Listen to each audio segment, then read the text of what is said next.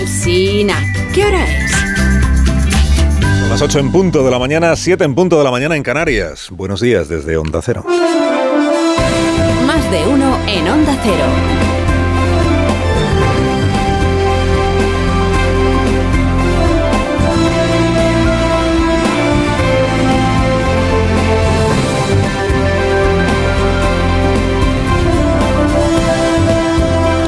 Bienvenidos a una nueva mañana de radio. Estamos estrenando el 23 de diciembre del año 2022. Ya estamos ahí, ahí.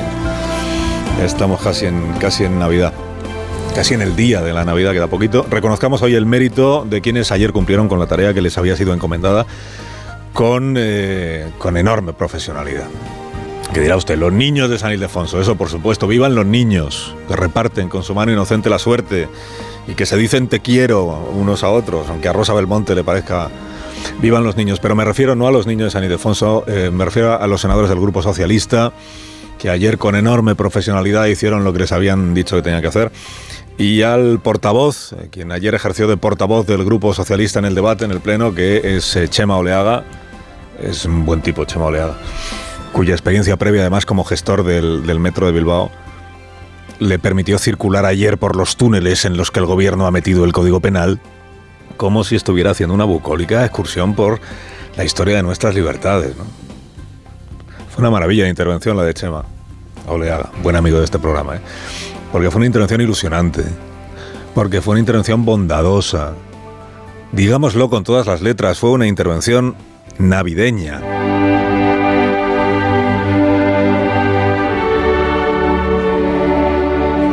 Objetivo de esta ley no es otro que el buscar el entendimiento del diálogo y la mejora de la convivencia en Cataluña, en su seno, pero también con el resto de los pueblos de España, y no es otra que un avance y una profundización en la democracia.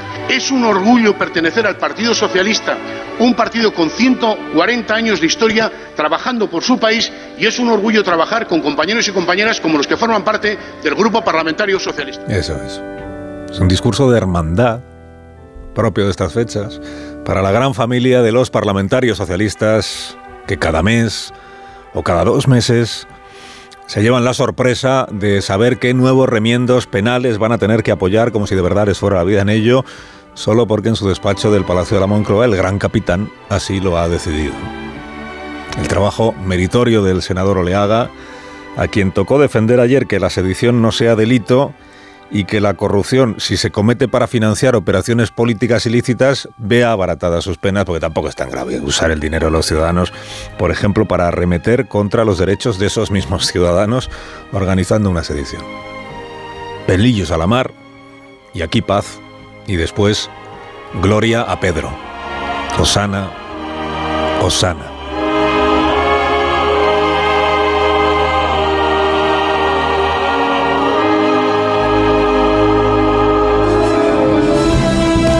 Subrayó Rafa La Torre en la brújula y yo le copio que Chema Oleaga fue capaz de realizar toda su intervención de ayer en este pleno sin pronunciar una sola vez las palabras sedición o malversación. El senador dijo que él no iba a entrar en detalles porque esa no era su tarea. Porque su tarea de ayer era replicar a Maroto, el portavoz del Senado del PP, y reprocharle amablemente, ¿eh? la verdad es que la intervención fue muy educada, porque ya es Navidad reprocharle amablemente a Maroto que se empeñe en criticar las decisiones que toma Pedro Sánchez como si la oposición fuera... ¿A qué es la oposición? Es verdad, la oposición es la oposición. Y igual por eso critica lo que hace el gobierno. Y habló el senador ayer, el senador Oleaga habló mucho del terrorismo en Euskadi. Dice, de la sedición y de la malversación no, pero habló del terrorismo en Euskadi y del proceso de paz de Rodríguez Zapatero y de las declaraciones que hace 15 años hacía Mariano Rajoy para hacer una forzada comparación, en mi opinión muy forzada, entre aquello de entonces, el proceso de paz, y esto de la sedición de ahora. Esto ya nos pasó y hoy en día, hoy en día, los ciudadanos y las ciudadanas aprecian el esfuerzo que su día hicieron personas como Zapatero, como Rubalcaba o como Pachi López. Y esto es así. Digo muy forzada porque si de algo hizo bandera el Partido Socialista de entonces, fue de no acceder a las exigencias de quienes habían delinquido para que se cambiaran las leyes en su beneficio. Y de hecho, como recordará el senador, no se cambiaron las leyes. Ahí siguen las penas máximas por terrorismo en nuestro Código Penal las máximas que no se han tocado. Y ahí sigue la ley de partidos, que fue la que en su día permitió ilegalizar Batasuna. Y no se ha tocado esa ley. O sea, justo lo contrario de lo que ocurre ahora. Senador, justo lo contrario. Modificar el Código Penal a la medida de personas que ya delinquieron y que lideran un partido político que es socio del que ahora está gobernando, esto no tiene precedentes. No los busque porque no los va a encontrar. Con razón inician las Navidades pues muy reconfortados los procesados de Esquerra Republicana, la verdad, que están pendientes de juicio. A ellos y a su líder Junqueras pues les ha tocado efectivamente ir la lotería. Los senadores socialistas, como antes habían hecho sus colegas, los diputados socialistas, aprobaron con entusiasmo este abaratamiento penal de la corrupción. Ni media objeción le han puesto a los designios de su líder supremo, que además no se ha molestado el líder ni en fingir que tenía en cuenta a sus diputados y senadores. Nada les preguntó, nada les consultó, nada les adelantó, como bien sabe Luis Ricardo Pachi López, a expensas siempre de los recados que le manden. Hoy le preguntan a Pachi López en el diario 20 Minutos, dice, ¿cuándo van a presentar la proposición de ley esta nueva para lo de los magistrados de Constitución? Y dice Pachi, dice, ¿cuánto antes? Dice, ¿cuánto antes? Eh, cuanto antes era ayer, por ejemplo, la podían haber presentado ayer. Cuanto antes. Cuanto antes es porque en realidad Pachi López no sabe cuándo se va a presentar, la cuándo él va a presentar la proposición de ley. La presentará cuando se la entregue el bolaño de turno y le diga esto al registro. Bueno, no es fácil, hay que reconocerlo así. No es fácil para los oradores socialistas que suben a las tribunas defender con solvencia estas rebajas penales. Con la chatarra argumental que le ha repartido el Palacio de la Moncloa es un milagro salir airosos de una intervención parlamentaria. A rato siguen soltando esto de que es que nos tenemos que homologar con Europa para que las euroórdenes se cumplan.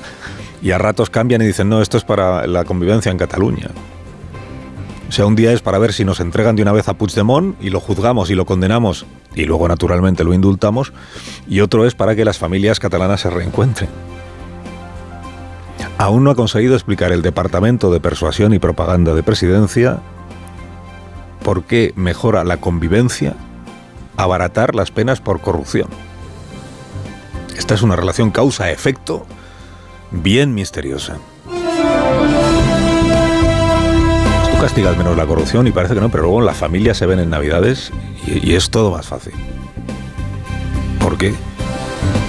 Bueno, la ley trans. La ley trans culmina su tramitación en el Congreso. Ya solo requiere la bendición última del Senado para entrar en vigor. Votos emitidos 345, sí 188, no 150, abstenciones 7. En consecuencia, queda aprobado el dictamen. Queda aprobado. Celebraron ayer el decisivo paso adelante que se ha dado los colectivos que defienden los derechos de las personas trans en nuestro país que además vienen reclamando desde hace años una legislación como esta. Y lo celebró naturalmente la ministra que la ha impulsado, que la ha promovido, que es Irene Montero, ministra de Igualdad, que consigue que el texto salga del Congreso tal como llegó, o sea, sin los remiendos que sobre la marcha intentó añadirle el Grupo Socialista con el muy sorprendente argumento de que había que garantizar que la ley fuera plenamente constitucional. Claro, ahora lo difícil es explicar por qué han votado a favor entonces. Hace, hace 15 días decían, la aprobó el Consejo de Ministros, sí, pero es que ahora tenemos dudas. Creemos que no es plenamente constitucional y por eso hay que modificarla. No han conseguido modificarla. Luego deberían seguir creyendo que es dudosamente constitucional, pero votan todos a favor. Gana el pulso Podemos, gana Irene Montero y pierde el, el sector del PSOE que lideraba Carmen Calvo, que en la hora de la derrota Ayer se permitió el gesto de abstenerse en la votación y de reivindicarse por haberlo hecho. He votado en un día difícil, la opción más compleja que es lo que hay que hacer, pues yo, yo asumo las consecuencias de mi acto siempre. La opción más compleja, la abstención. Efecto, es terriblemente compleja la opción de la abstención, pero está entre el no, la abstención o el sí. Es que tienes tres para elegir. Y la de en medio, dijo Carmen Calvo, yo no podía votar no a esta ley, aunque creo que esta ley no es correcta, porque entonces coincidiría con las derechas. Pues vaya un argumento. Se abstuvo, pero se abstuvo no sin dejar de subrayar lo difícil y lo meritorio que es abstenerse, porque está incumpliendo la famosa disciplina de voto, que es un invento de los grupos parlamentarios para que la decisión de uno valga por todos.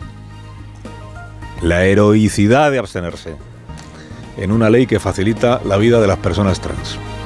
Y a la vez el orgullo de votar a favor de que se abaraten las penas por corrupción, así como resumen parlamentario del día de ayer. Bueno, y a todo esto.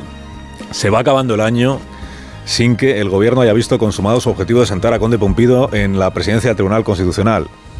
Y sin que los vocales del CGPJ hayan sido capaces de encontrar dos nombres, dos, de juristas que les valgan tanto a los diez que son de la mayoría conservadora como a los ocho de la minoría progresista. Dos nombres de juristas.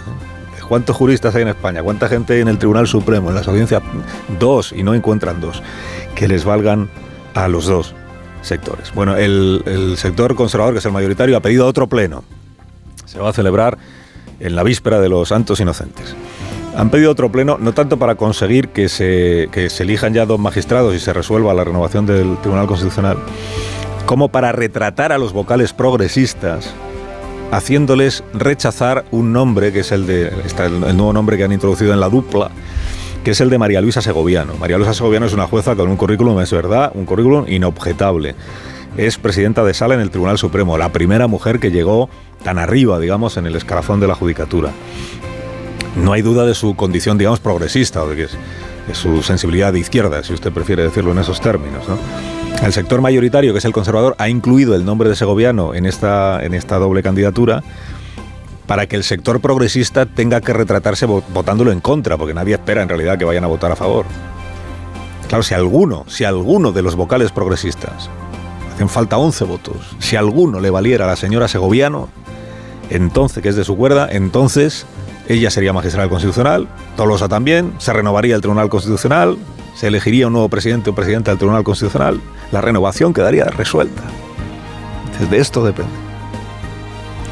O dicho de otra manera, si la renovación del Constitucional no se produce el día 27, será porque a los vocales progresistas les vale cualquier juez progresista que se llame Vandrés y solo ese, y porque a los vocales del sector conservador les valen los progresistas siempre que no se llamen Vandrés, que es el que propone el otro sector y es el único al que ellos le tienen puesta la cruz. Oiga, eso no es edificante, esta manera de entender las instituciones. Carlos Alsina en Onda Cero.